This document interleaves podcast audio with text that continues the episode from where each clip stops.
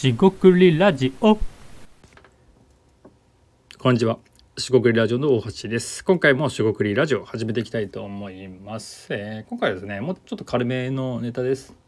えっ、と自分だとですね、仕事がなくなったらどうするのみたいな、えーことをちょっと考えていきたいと思います。まあいわゆるですね、生成系 AI、チャット GPT とかによって脅威と言われているのはよく聞くかなと思います。で、よくね、仕事がなくなるんじゃないかとか、将来なくなるんじゃないかってことで、なんか怯えてしまって動けなくなる人っていうのが、まあ、いるかいないか置いといて、まあ、それがですね、えーどういうふうに考えていったらいいのかってことを僕なりに考えているんでそのことについて話していきたいと思います今回もどうぞよろしくお願いいたしますはい四国ラジオの大橋です。えーっと AI ですね。生成系 AI チャット GPT とか Bing とかいろいろありますがえーそういったですね AI プログラムコンピューター、えー人工知能ですかね、えーが広まっていくと仕事がなくなるかもしれないということでこれをですね恐怖と捉える人もいるし、えーチャンスと捉える人もいると。でですねまあそこら辺はもう精神的な話になりますんで、まあ、社会的な問題でもあると思うので多くの人に影響を与える。えーっと誰しもね無,、えーっと無関係ではいられないかもしれないっていうのが社会的な出来事かなと思ってます。そういう意味では社会的な出来事ですね。でですねじゃあ僕自身どういうふうに考えているかまあすごいありていと言いますかねそのまま率直に言うと仕事がなくなるのどうするのってことに対して不安な方もいると思うんですよ。もちろん僕も不安です。えー自分がやってるですねアイデア出しっていうのもえっ、とチャット GPT でアイデア出しって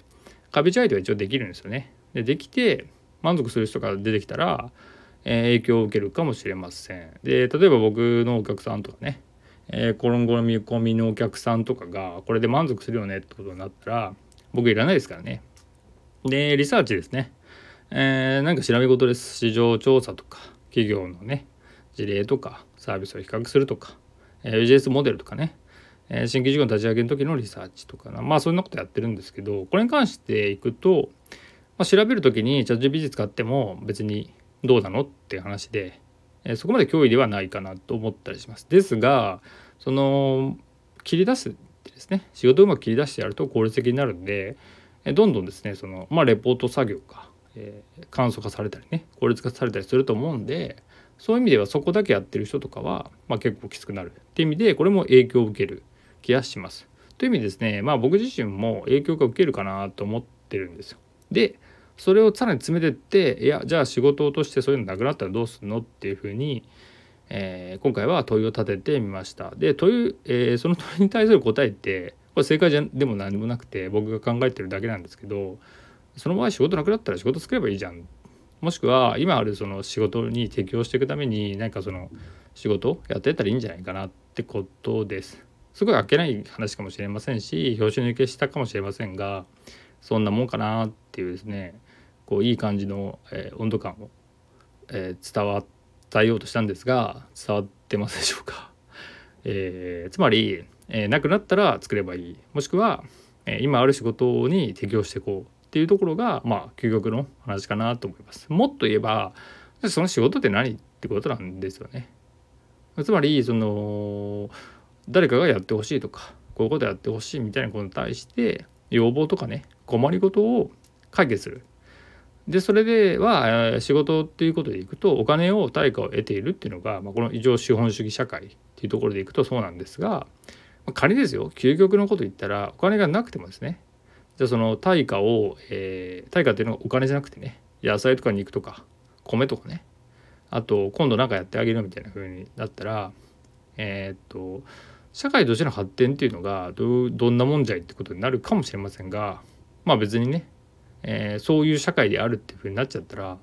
別に何もそこで何かなんていうんですねお金を導入した方がいいんだみたいな話になるかはちょっと分かんないです。この辺りは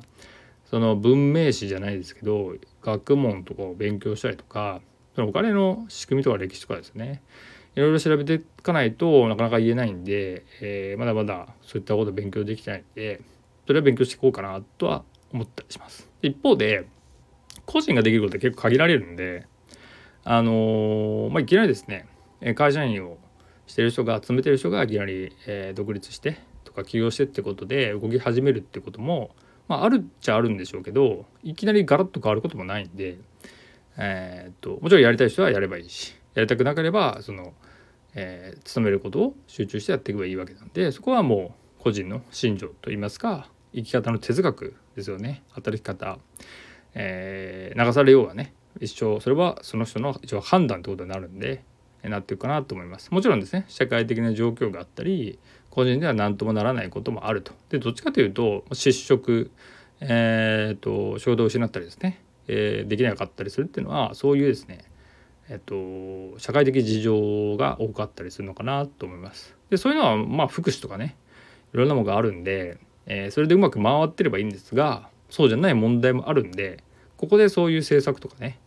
えー、社会とかそういうことは言わないんですけども、まあ、個人的には、えー、じゃあ仕事なくなったりしたら仕事作ればいいっていうそういう、まあ、その場合はそこの仕事ないので、まあ、なんとか仕事作ろうっていうメンタルえ、これはまさに精神論とか考え方マインドセットになります。もう一個はすで、にあるものがその場はあるはずです。で具体的にはまあ市場がなくなってそこから復活しないとか もちろんあるんで、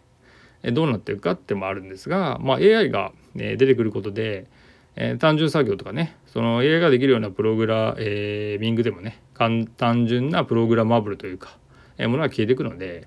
えー、じゃあそこで出てくるものって何だろうなってことでより人間が評価し判断するようなことは増えるはずなんで